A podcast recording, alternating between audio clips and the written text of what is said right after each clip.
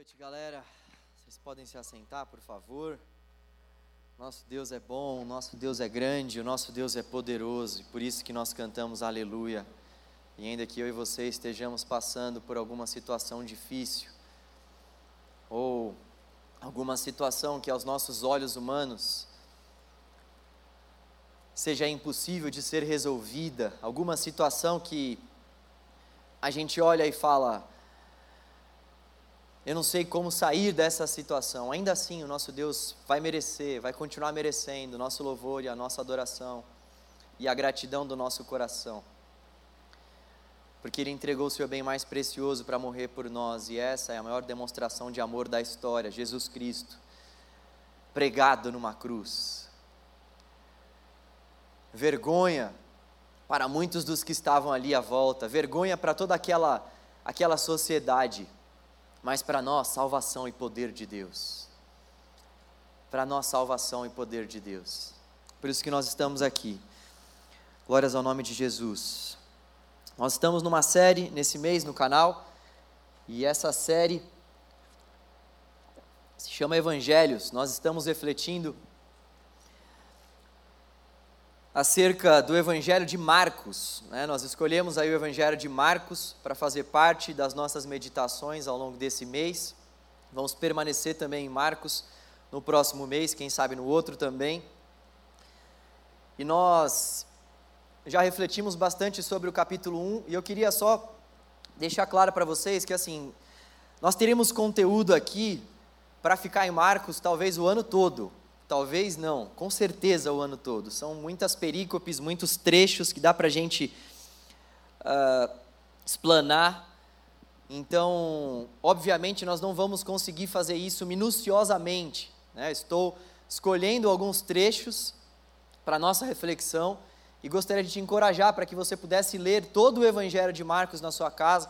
Caso você tenha alguma dúvida ou outra sobre um ponto ou um trecho que a gente não refletiu aqui juntos, você pode procurar alguém aqui do canal Jovem, eu estou sempre por aqui, estou em todos os grupos de célula aí também, você pode me procurar. Caso você não esteja em nenhum grupo de célula e quiser falar comigo ou com qualquer um dos nossos líderes, eu tenho certeza que você vai conseguir, porque nós somos super acessíveis. Então, queria que você pudesse estudar o Evangelho de Marcos. Ainda que a gente não foque em todos os trechos, vai ser bastante importante você focar no seu período de devocional nesse evangelho, porque com certeza muitas coisas nós vamos conseguir estudar juntos. Hoje nós vamos estudar sobre um trecho que é bem importante nesse livro de Marcos, é uma parábola muito importante. Entre as parábolas que nós temos, que Jesus proferiu, essa, palavra, essa parábola, ela é uma parábola realmente que é muito atual, é uma parábola que nós podemos fazer uma série de aplicações e por isso que nós vamos meditar nela. Eu queria te convidar para que você pudesse abrir a palavra do Senhor aí junto comigo em Marcos, capítulo 4, a partir do versículo 1. Nós vamos ler Marcos 4, versículo 1. E eu vou ler na NVI, nova versão internacional. Se você tiver outra versão aí não tem problema. Marcos capítulo 4, versículo 1. Parábola do semeador. Marcos 4, a partir do versículo 1. Assim diz a palavra do Senhor para nós nessa noite. Novamente Jesus começou a ensinar à beira-mar. Reuniu-se ao redor de uma multidão tão grande que ele teve que entrar num barco e assentar-se nele. O barco estava no mar, enquanto todo o povo ficava na beira da praia. Versículo 2 ele lhes ensinava muitas coisas por parábolas, dizendo em seu ensino: Ouçam, o semeador saiu a semear. Enquanto lançava a semente, partiu dela, parte dela caiu à beira do caminho e as aves vieram e a comeram. Parte dela caiu em um terreno pedregoso, onde não havia muita terra, e logo brotou, porque a terra não era profunda. Mas quando saiu o sol, as plantas se queimaram e secaram, porque não tinham raiz. Outra parte caiu entre espinhos, que cresceram e sufocaram as plantas, de modo que ela não deu fruto. Versículo 8.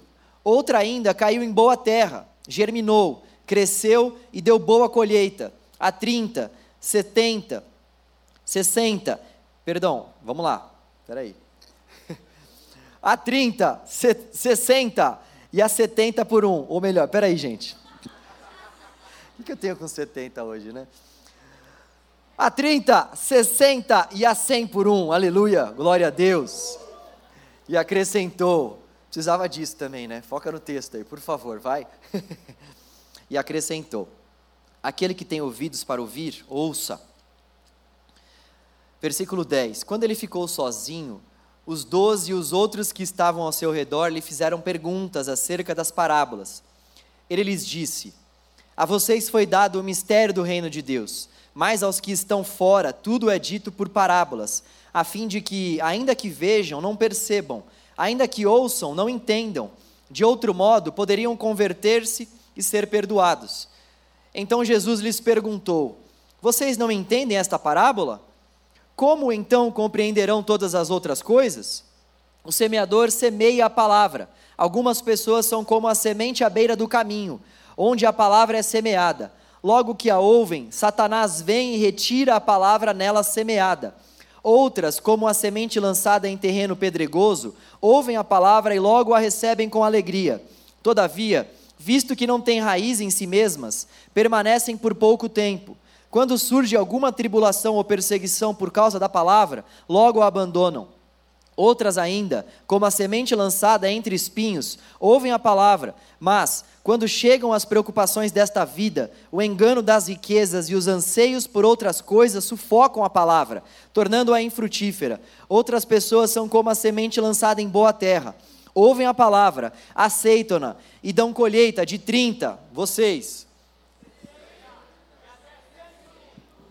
Estratégia do pregador para não precisar falar novamente o texto. Jesus, ele está usando uma parábola. As parábolas elas são bastante usadas por Jesus ao longo do seu ministério. O que é uma parábola?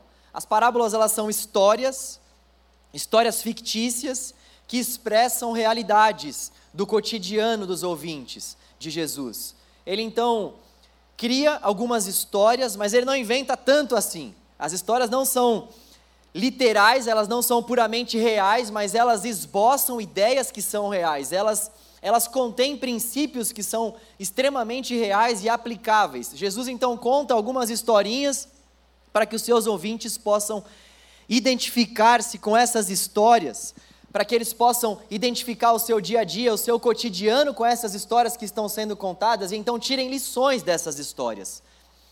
E nós temos um baita desafio pela frente, porque esse versículo 12 talvez gere no nosso coração um pouco de dúvida. Como assim? Jesus fala em parábolas porque ele não quer que as pessoas ouçam o que ele está dizendo, porque ele não quer que as pessoas percebam, ele não quer que as pessoas vejam, ele não quer que as pessoas tenham acesso à realidade do reino de Deus. É isso mesmo que ele está dizendo? Como Jesus pode desejar uma coisa dessa dos seus ouvintes? Para que, que ele está falando então, sendo que ele está contando parábolas para que as pessoas não creiam, para que as pessoas não vejam, para que elas não percebam? Na verdade, nós precisamos compreender bem que Jesus, quando está utilizando essas parábolas, ele está utilizando essas parábolas e ele sabe aquelas pessoas que vão crer ou não. Jesus, pela sua presciência, ele sabe quais serão aquelas pessoas que vão receber o seu ensino ou não. Por isso que ele pode com propriedade dizer que muitos ali vão ouvir, mas não vão crer, que muitos ali, ainda que ouçam milhares de vezes a mesma parábola, não vão acreditar. Mas nós vemos em outros textos que Jesus ele coloca essa culpa pelo fato das pessoas não crerem nas parábolas nas próprias pessoas. Na verdade, quando nós olhamos as escrituras sagradas, nós nos vemos diante de um aparente paradoxo. De um lado, nós temos a soberania de Deus, de um lado, nós temos o fato de que é Deus quem concede fé a todos nós. A fé é um dom de Deus, nós vemos nas Sagradas Escrituras. E do outro lado, nós vemos a responsabilidade humana. Responsabilidade humana de ouvir, responsabilidade humana também de crer, Então, a fé ela é tanto essa dádiva de Deus, nós vemos que a fé é um dom de Deus, mas como todo dom, nós precisamos exercitar, nós precisamos trabalhar. Então, não há uma contradição aqui. Jesus está falando em parábolas porque ele sabe quais são os ouvintes que vão crer ou não, e acima de tudo, o que deve ficar para nós é que Deus é soberano, mas mesmo Deus sendo soberano, nós, exercemos uma responsabilidade no ato em que nós ouvimos a mensagem. Cabe a nós não endurecer o nosso coração. Cabe a nós ouvirmos a mensagem e crer no Evangelho. E cabe a nós também reagirmos à palavra de Deus do modo que o Espírito Santo de Deus, que mora em nós, deseja que nós reagirmos. E esse texto vai falar para nós sobre quatro principais tipos de pessoas e as suas reações diante da palavra. Esse texto vai falar para nós sobre como deve ser, na verdade, a nossa reação quando nós também ouvimos o Evangelho. E eu gostaria que ao longo da nossa reflexão, todos nós aqui pudéssemos nos identificar em cada um desses pontos e pudéssemos ver aquilo que, em, em relação a nós, precisa de mudança e não somente isso, mas eu queria que a gente pudesse se ver em cada um desses pontos, em cada uma dessas, dessas pessoas, desse tipo de pessoa. Porque a nossa caminhada ela é marcada por muitas situações. E ora nós estamos com a fé lá em cima, ora nós estamos crendo no Senhor, e ora a gente a gente chora e se derrama na presença de Deus de uma forma extremamente fácil. Ora a gente lê o texto e o texto fala com a gente de uma forma maravilhosa, mas infelizmente a nossa vida não é marcada só por esses momentos maravilhosos e bons. Infelizmente a nossa vida também é marcada por muitos momentos difíceis. E esses tipos de pessoa muitas vezes refletem e relatam a nossa caminhada. Por isso que nós precisamos ler esse texto e ter um coração bem aberto e deixar com que o Espírito Santo de Deus revele a nós esses tipos de pessoas que nós somos, para que de fato haja conserto no nosso coração. Primeiro tipo de pessoa que nós vemos aqui é aquela pessoa que ela deixa a semente cair na beira do caminho ela recebe a semente, mas a semente ela cai no meio do caminho. nós temos que ter em vista aqui que as sementes eram lançadas naquela época pela própria mão. As pessoas colocavam as sementes em suas mãos e elas lançavam as sementes. Então, Jesus está contando uma história ali que faz todo sentido para os seus ouvintes que tinham que fazer esse tipo de semeadura constantemente. E esse primeiro tipo de pessoa então recebe a semente, mas a semente ela ela cai da mão. E quando a semente no meio do caminho acaba caindo da mão, o que nós vemos é que as aves vêm e comem essa semente. E depois, mais para frente, Jesus vai falar que esse tipo de pessoa é aquele tipo de pessoa que ouve o Evangelho, que ouve a palavra, só que logo que ouvem a palavra, vem Satanás e rouba essa semente.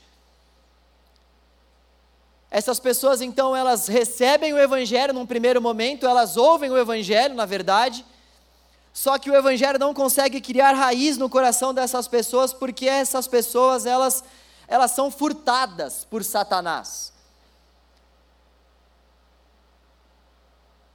E o primeiro aprendizado que nós podemos extrair desse texto se dá pelo fato de que nós temos um adversário que rouba essas sementes, nós temos um adversário que dá contra nós, nós temos um adversário que anda ao nosso redor preparando uma série de arapucas para nós cairmos. E quando a gente não não se dá conta dessa realidade espiritual, as sementes do evangelho vão sendo colocadas diante de nós, as sementes do evangelho vão sendo semeadas diante de nós e nós muitas vezes nem conseguimos identificar aquilo que está acontecendo, porque quando a gente não se dá conta que nós temos um adversário, esse adversário acaba nos furtando e a gente nem sabe de onde que veio o furto, de onde que veio a mão. Nós, quando falamos sobre esse tema relacionado ao nosso adversário, precisamos ter bastante cautela e não sair falando do nosso adversário como se ele fosse mais importante do que o próprio Deus. Nós precisamos ter equilíbrio, porque existem muitas pessoas e igrejas que acabam falando mais sobre Satanás do que sobre o próprio Jesus, do que sobre o próprio triunfo da cruz, do que sobre o próprio Salvador das nossas almas. Essas pessoas acabam vendo Satanás em tudo. Elas acabam usando a figura de Satanás para justificar tudo o que acontece. É Satanás para cá, é inimigo para lá, é capiroto para lá, é mochilinha de criança aqui, é um monte de, de termo. Essas pessoas elas não conseguem. Vocês gostaram do mochilinha de criança, né? Essas pessoas elas não conseguem viver a vida longe de Satanás, é impressionante. Satanás aparece em tudo. Ah, esse trânsito diabólico, nossa, foi Satanás que colocou esses carros aqui. Nossa, meu chefe é o próprio Satanás encarnado. Nossa, essa FUVEST, essa prova da OAB, é, é, ela não é feita por pessoas de Deus. Certeza que essas pessoas são endemoniadas. A gente começa a achar demônio em tudo. Eu sei que você quis dar amém agora. Mas fato é que tem pessoas que vão muito para esse outro extremo. E por outro lado, tem muita gente também que vai para um outro lado dessa caminhada. Pessoas que nem sequer mencionam a existência de Satanás. Pessoas que nem sequer, com medo desse outro grupo aqui, que menciona Satanás em tudo e que vê demônio em tudo quanto é canto. Esse outro grupo aqui nem sequer fala sobre Satanás. Esse outro grupo aqui é um grupo extremamente racional, que tenta justificar e explicar todos os acontecimentos da vida através da racionalidade. Só que a palavra de Deus nos explica que existe uma realidade espiritual, existe uma realidade que nós não conseguimos ver. E a palavra, sobretudo em Efésios capítulo 6, vai nos falar que existe uma guerra que está sendo travada nessas regiões que nós não conseguimos ver. E nós não sabemos direito como são os mínimos detalhes dessa guerra. E aí também tem muita gente que viaja porque quer ficar falando como são os mínimos detalhes dessa guerra. O arcanjo que está brigando com o anjo e o serafim que está brigando com não sei quem, nós não sabemos como essa batalha se dá nas regiões celestiais, mas o que nós sabemos é que nós podemos sentir os desdobramentos dessa guerra. Aquilo que nós sabemos, por mais que a gente não venha ter muitos detalhes, dessa batalha, o que nós também sabemos é que Jesus Cristo já triunfou até mesmo sobre essa batalha que está acontecendo. O que nós podemos ter a certeza é que Satanás, o nosso adversário, já está acorrentado, algemado, já está sob o domínio do nosso Senhor e Salvador Jesus, então nós não precisamos temer, nós não precisamos atrelar a Satanás um poder maior do que o que realmente ele tem. Porque agindo Deus da nossa vida, quem pode impedir? Então, por mais que a gente não venha ter plena convicção de como essa batalha se desdobra nessas regiões celestiais, nós temos sim algumas certezas que trazem paz, conforto e alívio para o nosso dia a dia, para o nosso coração. E nós temos essa certeza que os desdobramentos dessa batalha, por mais que a gente não veja, eles são extremamente visíveis. Os desdobramentos dessa batalha, eles são extremamente literais. Nós sentimos opressões, nós sentimos ataques, nós sentimos muitas vezes que algumas pessoas, elas nitidamente estão a serviço desse outro reino. Nós sentimos muitas vezes que conversamos e lidamos com algumas situações, pessoas e circunstâncias que realmente esboçam essa cultura maligna. Nós conseguimos perceber isso. E se eu e você não estamos percebendo ainda, nós precisamos orar pedindo discernimento espiritual, que é um dom. Discernimento espiritual, para que a gente possa discernir isso que acontece muitas vezes nessa esfera que nós não conseguimos ter acesso, mas que nós sentimos esses desdobramentos. Fato é que Satanás ele prepara ciladas. E o texto original lá em Efésios 6, a partir do versículo 10, vai trazer para nós o termo metodeia. Nós já refletimos aqui sobre esse tema, mas é importante nós revisarmos constantemente esse assunto, porque Satanás não para de nos atacar.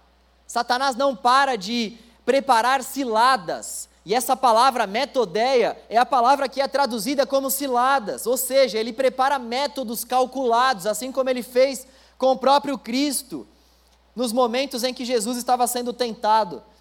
Nós vimos a tentação aqui, nós passamos rapidamente por ela em Marcos capítulo 1, o Evangelho de Mateus, no capítulo 4, vai trazer mais detalhes sobre essa tentação, e lá nós podemos identificar como Satanás é sagaz. Jesus estava sem comer durante 40 dias e 40 noites, e o que ele faz? Ele oferece a Jesus pão. Então, ele prepara realmente ciladas calculadas. E quando nós não caímos em si acerca dessa realidade, a grande verdade é que essas sementes do evangelho que são lançadas, elas acabam sendo roubadas por esse nosso adversário. Quando a gente não consegue identificar esse agir de Satanás ao nosso redor, quando a gente não consegue identificar esses ataques e essas ciladas que são preparadas para nós, a gente cai e nem sabe que está no fundo do poço muitas vezes. E uma das formas que Satanás usa para fazer com que eu e você venhamos cair é fazer com que eu e você venhamos servir a nós mesmos. Satanás não quer que você o sirva em muitas vezes. O que ele quer é que você e eu sirvamos a nós mesmos. Muitas vezes essa cegueira e essas ciladas, elas não vão trazer para nós um aspecto diabólico e maligno. Muitas vezes sim, muitas vezes você vai se deparar com uma pessoa que está endemoniada, muitas vezes você vai se deparar com uma pessoa que está se contorcendo, que não consegue nem parar em si, porque de fato está sob a possessão de algum espírito maligno. Algumas vezes essas manifestações vão ser muito, muito claras para nós, mas a grande realidade é que, em grande parte das vezes, esse agir é muito sutil, esse agir é muito detalhista. Satanás não vai vir à nossa frente com um tridente muitas vezes e falar: Ó, oh, pega aqui, toma esse tridente, como a gente às vezes fantasia nas peças. Acho que eu nunca vi nenhuma peça onde Satanás não está todo de preto, ou então com um tridente, uma cara extremamente raivosa, assim, e vem e vai e tal. Olha só, se você está se preparando para vir para o Alto de Páscoa, que vai ser no próximo mês. Eu não estou querendo melar o Alto de Páscoa, tá? Talvez isso aconteça no Alto de Páscoa. Corta essa parte aí, senão o pessoal vai ficar bravo comigo. Mas talvez, se você um dia tiver a oportunidade de preparar uma peça e você tiver que preparar o figurino de Satanás, você não precisa preparar ele todo pretão, todo cheio de tridente, porque muitas vezes não é assim que ele vai se apresentar. Fato é que a finalidade desses ataques é sombria. A finalidade desses ataques, ela ela vai fazer com que nós venhamos cair num precipício, e essa figuração pode talvez demonstrar isso, mas a grande realidade é que Satanás não vai se apresentar para nós dessa forma, de modo a fazer com que nós venhamos correr dele. Satanás vai se apresentar a nós como um favo de mel. Lembrei daquela novela O Cravo e a Rosa que estava passando, não vale a pena ver de novo. Que o Petrúquio chega para Catarina e fala: Meu favinho de mel. Eu estava em férias, gente, por isso que eu assisti. Satanás não vai se apresentar como um favo de mel, eu sei que você vai se lembrar disso. Satanás e o favo de mel. Pode fazer essa associação, porque é dessa forma muitas vezes que ele vai se apresentar. E nós precisamos discernir esses ataques e essas ciladas, nós precisamos estar bem atentos a esse tipo de cilada que Satanás prepara para nós, sobretudo em relação a nós mesmos, porque, como eu disse, muitas vezes aquilo que Satanás deseja é que eu e você venhamos servir a nós mesmos e não nos preocuparmos com as pessoas que estão à nossa volta. Quando muitas vezes a preocupação maior da nossa vida gira em torno de nós mesmos, nós já estamos, sem perceber, servindo a Satanás e caindo nessas ciladas e fazendo com que as sementes caiam da nossa mão. para que as sementes possam permanecer no nosso coração e para que as sementes possam gerar frutos, a palavra de Deus não pode ser roubada por Satanás e nem por ninguém. Para que a palavra de Deus não seja roubada, nós precisamos discernir esses ataques e usarmos as armas espirituais que são provenientes dessa guerra que é espiritual. O que o apóstolo Paulo vai falar é que nós temos que usar o capacete da salvação, a certeza da nossa salvação e daquilo que Cristo fez por nós. Ele vai falar sobre a couraça da justiça, a certeza de que nós fomos inocentados por Deus através do sacrifício de Cristo na cruz. Ele vai falar sobre a espada que é a palavra de Deus que serve para contra-atacar esses ataques de Satanás.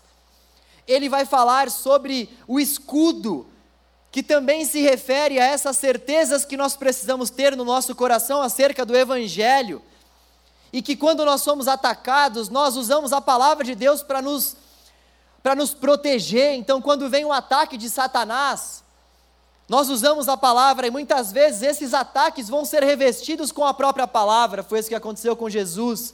Satanás está usando a palavra para atacar Jesus.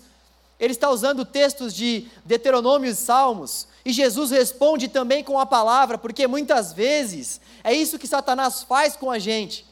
Ele distorce a palavra no nosso coração, e nós precisamos saber a palavra, ter a palavra como nosso escudo, e por fim, as sandálias do Evangelho da Paz, que são, que é na verdade essa prontidão para pregar o Evangelho de Jesus. Essas são as armaduras que nós temos. Em segundo lugar, o texto vai falar para nós sobre um outro tipo de pessoa. E esse tipo de pessoa, ele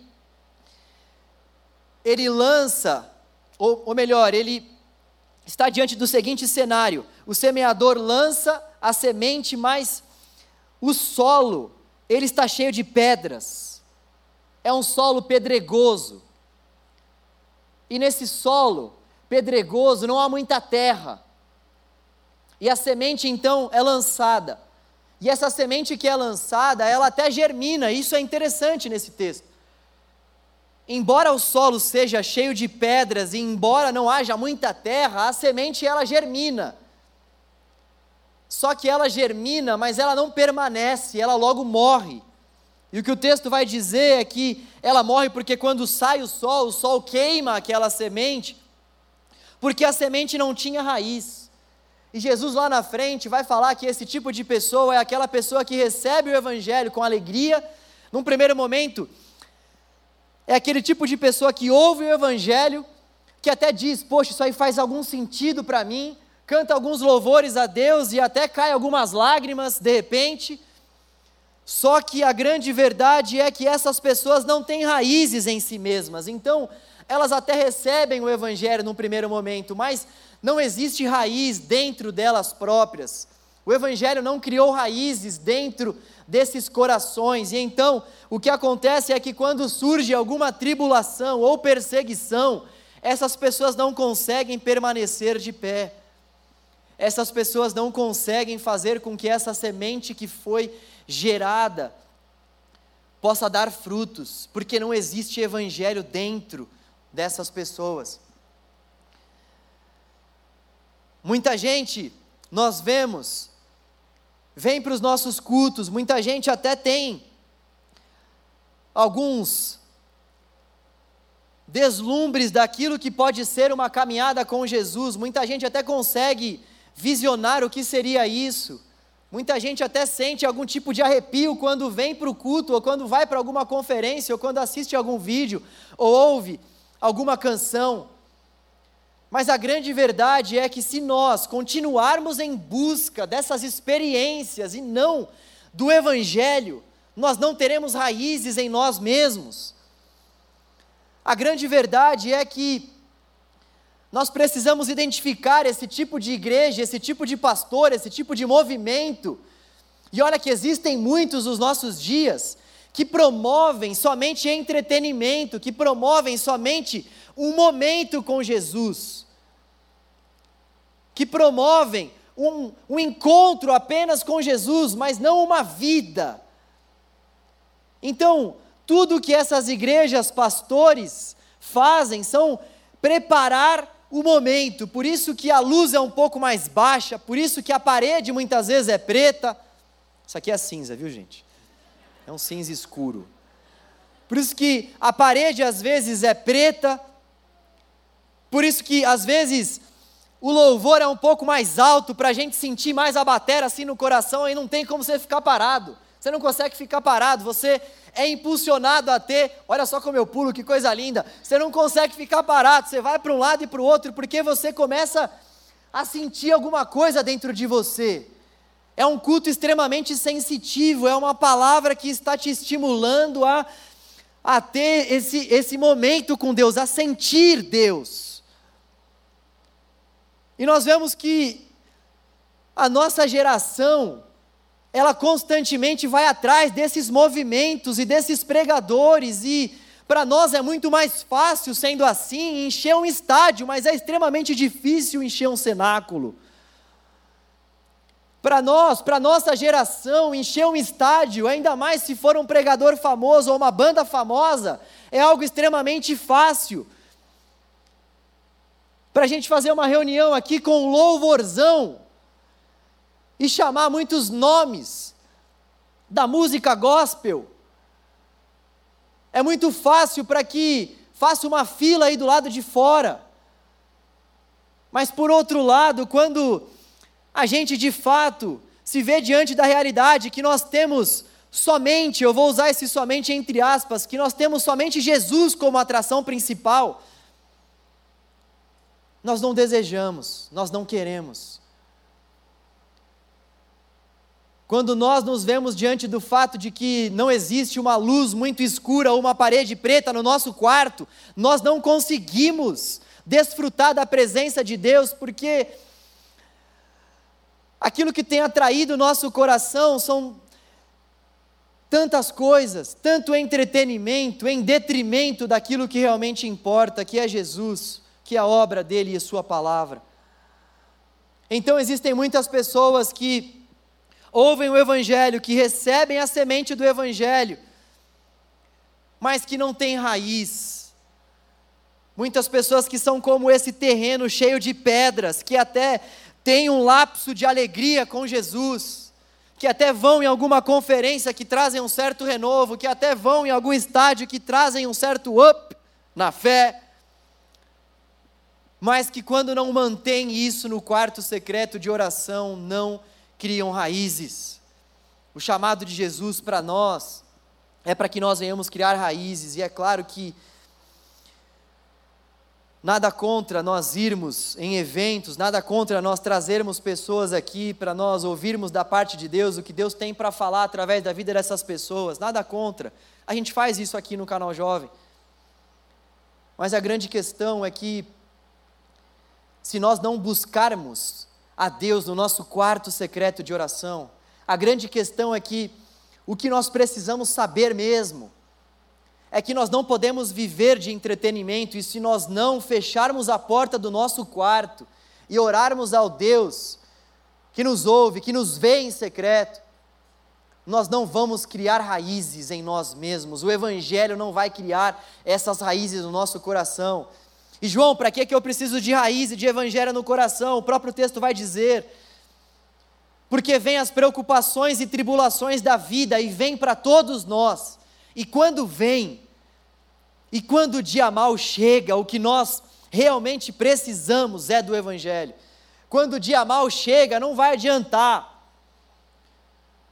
Não vai adiantar parede preta, não vai adiantar, estádio cheio, quando o dia mal chega, o que nós precisamos é do Evangelho no nosso coração, tanto para refutar as investidas de Satanás, quanto também para trazermos à nossa memória o que nos traz esperança, que são os grandes feitos do Senhor e a Sua própria palavra, os grandes feitos que estão contidos na palavra. Então, quando nós precisamos de Evangelho, no dia mal, no, no dia da adversidade, no momento da angústia. Muitos de nós não têm, e por isso que o Evangelho não consegue criar raízes. E por isso que nós somos como estes, que até viram algo brotar, mas depois viram esse mesmo algo que brotou morrendo e essa paixão indo embora, porque não era um amor verdadeiro. Estou me segurando aqui para não falar que era um amor de verão e pensar no Felipe Dilon. Alguém lembra dele? Nós precisamos ter esse encontro com o Senhor. Para aí, gente, pelo amor de Deus. Nós precisamos ter esse encontro com o Senhor diário no nosso quarto secreto de oração. Terceiro lugar, terceiro tipo de pessoa texto vai falar sobre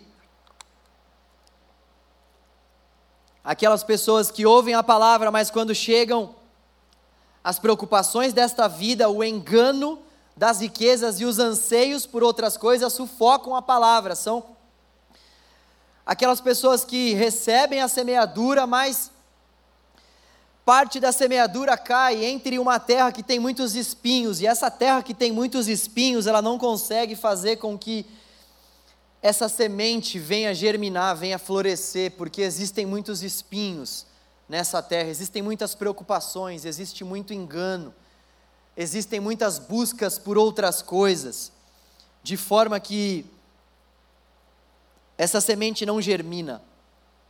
Sabe, eu tenho conversado com muitas pessoas que têm se sentido sufocadas pelo Evangelho, sufocadas pelo Evangelho. Essas pessoas, na verdade, elas não chegam para mim dizendo que elas estão sufocadas pelo Evangelho. Na verdade, o que está sufocando essas pessoas são as preocupações dessa vida, são as preocupações com os anseios dessa vida, mas as demandas muitas vezes que essas pessoas trazem são as seguintes: Pastor, eu estou indo para a igreja, porque eu sei que se eu for para o mundo eu não vou conseguir me segurar.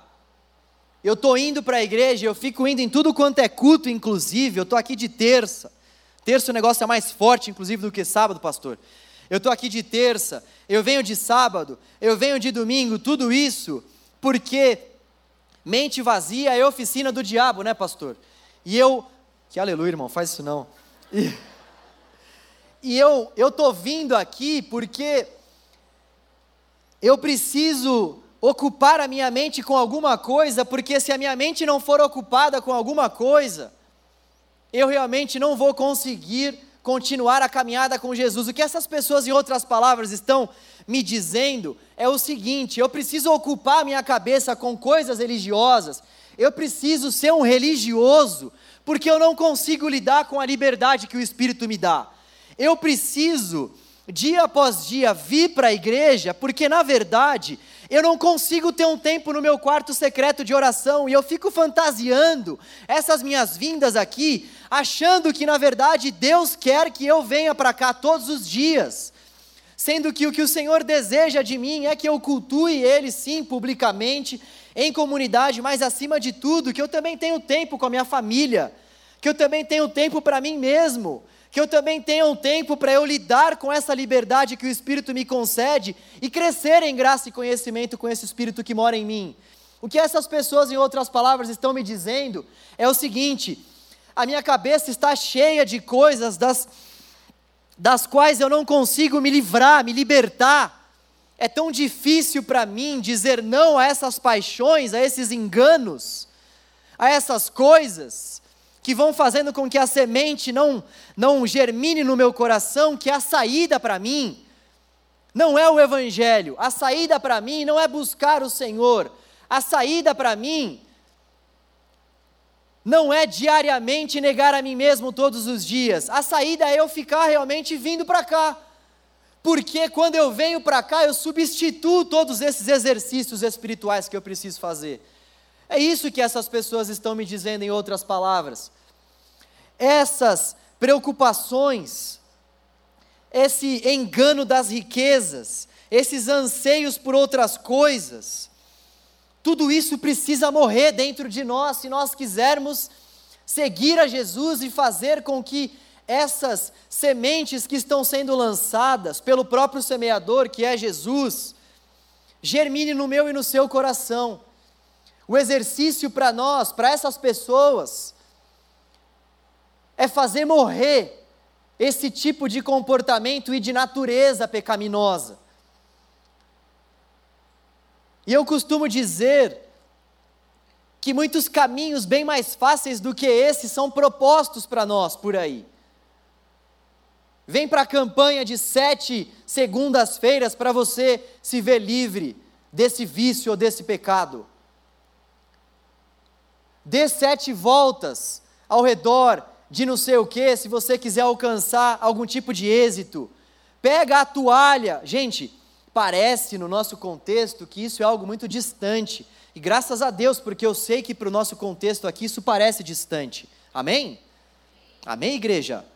Amém, igreja do Senhor. Parece muito distante, é mesmo. Agora, quando a gente para para analisar realmente a forma como, como, o Evangelho está sendo pregado, e talvez eu e você, a gente não dê sete voltas em um templo para que a gente possa conquistar aquele templo. Talvez eu e você não tenhamos um copo de água ao lado da, da, da cabeceira da nossa cama. Talvez, isso é certeza, você não vai sair daqui do culto pegando a toalhinha do pastor para levar para a tua casa. Você vai, vai, vai ter nojo disso, e glória a Deus por isso. Só que eu e você, muitas vezes, a gente vai trazendo para o nosso coração também alguns ídolos, e a gente não vai percebendo. Algumas coisas vão nos envolvendo nessa nossa caminhada com o Senhor.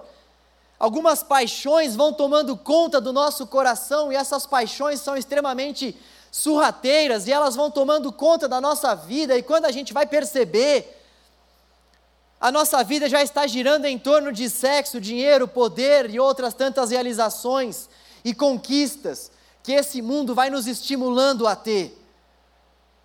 Quando a gente menos percebe, o nosso coração já foi vendido por uma série de coisas. E a gente está lá falando do cara que está com a toalha, que está com um copo de água, ou falando dessas pessoas que estão vindo para a igreja constantemente, que estão enxergando na sua relação com a igreja uma maneira de suprirem algumas ausências do seu coração, mas não buscando no quarto e no Senhor fazer isso. A gente vai julgando essas pessoas, sendo que na verdade nós fazemos o mesmo. Usamos objetos diferentes, mas para a mesma finalidade, preencher o nosso coração, preencher o nosso coração com aquilo que esse mundo pode nos oferecer. E aí, quando a gente ouve o Evangelho, o Evangelho não cria raízes no nosso coração, porque o nosso coração está cheio de engano, o nosso coração está cheio dessas outras coisas que não o Senhor. E por fim, nós vemos um quarto tipo de pessoa e um quarto tipo de semeadura. Nós vemos que o semeador lança a semente, e essa semente cai numa boa terra. E ao cair numa boa terra, essa semente, ela gera frutos. A quantos mesmo, pessoal?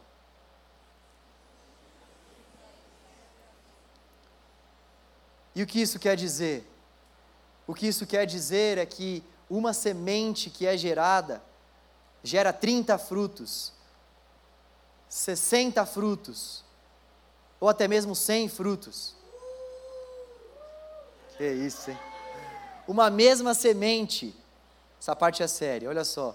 Uma mesma semente gera 30 frutos, 60 frutos, ou então 100 frutos. É claro que Jesus está usando uma analogia aqui para falar com seus ouvintes, ele está usando uma figura de linguagem daquela época para ilustrar aquilo que ele está querendo dizer. Fato é que quando nós ouvimos o Evangelho e quando o nosso coração é como uma boa terra que ouve, examina, faz morrer todas essas essas obras da carne, quando o nosso coração ouve o Evangelho e constantemente busca dizer não aos seus pecados e novamente eu reforço o fato de que esses outros caminhos, eles são caminhos que muitas vezes são mais fáceis, mas o caminho que nós devemos percorrer, e o caminho do evangelho para nós é esse caminho do exercício espiritual, das disciplinas espirituais, é esse caminho do ora, bate, busca, persegue, vai. É esse caminho do perseverar. é esse caminho do exercitar a vida espiritual todos os dias, é esse caminho do renovação da mente, ou melhor, do renovar a mente todos os dias, é esse caminho de fazer com que Cristo seja o Senhor do nosso coração, ou seja, esse é o caminho do Evangelho. Quando a gente encara o Evangelho dessa forma, seguindo esse caminho, o nosso coração, ele se torna uma terra fértil, uma terra boa, e nós então podemos dar muitos frutos ao Senhor. Eu queria concluir falando duas coisas. Em primeiro lugar, esse texto vai falar para nós que nós temos uma responsabilidade de frutificação. Muitas vezes a gente vive as nossas vidas só no modo reativo e preventivo. É mais ou menos assim: a gente não prega o evangelho para as pessoas, mas também a gente não dá mau testemunho. Então, assim, a gente não não ora a Deus pedindo para que Deus prepare situações para que a gente anuncie o evangelho. Para que as nossas vidas elas possam frutificar a semente do evangelho. Muitas vezes nós não fazemos isso. A gente acha que pelo nosso comportamento as pessoas vão crer mais ou menos por osmose, sabe? Poxa, eu, eu me comporto de uma forma exemplar, então as pessoas por si só elas vão ser atraídas por esse meu comportamento. Claro que isso pode acontecer, Deus é soberano e pode fazer todas as coisas, mas aquilo que o Senhor espera de nós é que nós venhamos anunciar a mensagem. O que o Senhor espera de nós é que nós venhamos, através do Espírito Santo de Deus, anunciar as boas novas. O texto de 1 Coríntios vai falar que Jesus ele está fazendo um apelo por nosso intermédio. Por nosso intermédio, o texto vai dizer que ele está fazendo um apelo para a humanidade: se reconciliem com Deus, ele está usando a nossa vida para dizer essas palavras à humanidade: se reconciliem com Deus. Então, é necessário que nós venhamos proferir as boas novas do Evangelho. Porque se nós não pregarmos, como as pessoas vão crer? Se nós não anunciarmos o Evangelho, como as pessoas vão escutar? Então, esse texto vai falar para nós sobre essa nossa responsabilidade de frutificarmos a 30, a 60, a 100 por um. Essa semente do Evangelho que foi gerada no nosso coração, ela precisa alcançar a vida de outras pessoas. Isso precisa fazer parte do nosso estilo de vida. Em segundo lugar, o que nós vemos aqui é que o nosso chamado é esse chamado, de fato, para que a gente possa examinar essas sementes que nós estamos aderindo ao nosso coração. A gente tem que analisar essa forma como as sementes estão caindo no nosso coração. O que precisa ficar para nós aqui é o fato de que a semente, que é a palavra, que é o Evangelho, esse Evangelho que está sendo pregado para nós constantemente, esse Evangelho no qual nós temos esse contato. Muitos aqui já têm contato com o Evangelho, já ouvem o Evangelho há muitos anos. Nós não podemos permitir com que o Evangelho continue caindo no nosso coração como uma semente infrutífera que ou é sucumbida por Satanás, ou então é sucumbida porque não tem raízes, ou então é sucumbida pelas preocupações, anseios e desejos desse mundo. Nós precisamos, como eu disse no começo, escancarar o nosso coração à luz do Evangelho e permitir com que o Senhor sonde os nossos corações e fale a nós se realmente nós não estamos agindo como esses tipos de pessoas que, num primeiro momento, até receberam com alegria o Evangelho que foi pregado, mas depois acabam acabou perdendo essa alegria. E a grande verdade é que já não consegue mais desfrutar dessa alegria que o Evangelho traz. O Evangelho não é mais boa notícia para muitos de nós aqui. E eu gostaria de orar com você para que o nosso coração fosse renovado nessa noite. Eu gostaria de orar para que o nosso coração fosse essa boa terra. Para que nós não somente venhamos frutificar para a glória de Deus, mas para que também o Evangelho volte a ser desejado por nós. Para que também o Evangelho não venha crescer no nosso coração com espinhos ou com pedras. Para que o Evangelho ele possa ser de fato para nós vida de Deus, para que o Evangelho possa aquecer o nosso coração, como já há muito tempo não aquece, para que o Evangelho possa ser o nosso desejo maior, ao levantarmos, ao vivermos o nosso dia e ao deitarmos, com que o Evangelho seja a nossa busca principal e com que a nossa fome, a nossa sede, sejam renovadas para a honra e glória do nosso Senhor.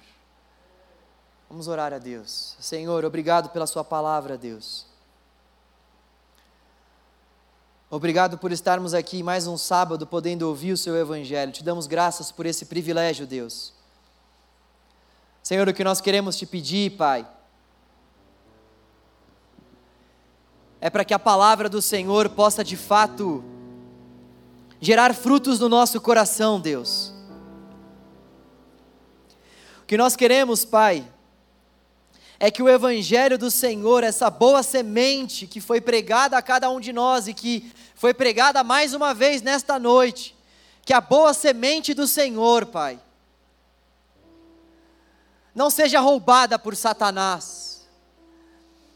O que nós queremos te pedir é para que a boa semente do Senhor que tem sido plantada no nosso coração não venha cair em nenhum terreno cheio de pedras, onde não há raiz, nós desejamos que a palavra do Senhor não venha cair. Em um terreno no qual existam muitos espinhos, ó Senhor. O que nós queremos pedir ao Senhor, Deus, é para que a palavra do Senhor não venha cair, Deus, em um terreno cheio de preocupações e angústias e anseios desse mundo o que nós queremos te pedir, Deus Todo-Poderoso, é para que a palavra do Senhor caia nessa noite nos nossos corações, e que os nossos corações sejam como uma boa terra, uma terra que dá fruto, uma terra que recebe a semente com alegria, uma terra que frutifica, uma terra que se alegra com a semente que é o Evangelho, uma terra que enche o coração de alegria, tanto por conta do privilégio da proclamação, mas também pelo privilégio de somente ser boa terra, preparada pelo Senhor, indigna, mas dignificada pelo sacrifício de Jesus na cruz, com que os nossos corações sejam como boas terras, Senhor. Nos ajude a fazer morrer todas as obras carnais que muitas vezes nós estamos flertando. Nós não queremos te servir por conivência, nós não queremos te servir, Pai.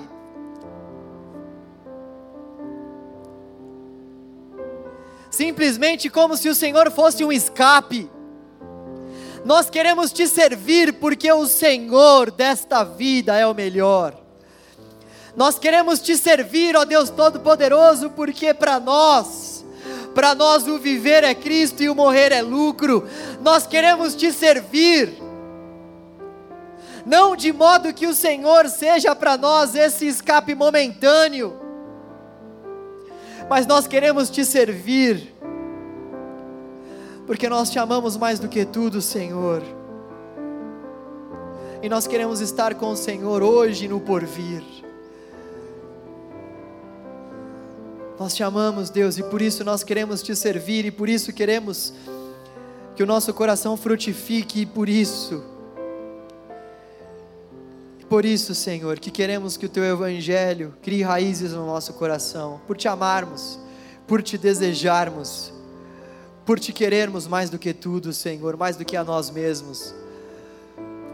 Gere no nosso coração essa compreensão, gere no nosso coração, Deus, essa fé madura, de modo que nós venhamos passar por tribulações, dificuldades e adversidades e venhamos ainda assim glorificar o Teu nome e continuar declarando ao Senhor o nosso amor e a nossa fidelidade. Em nome de Jesus. Amém. Graças a Deus.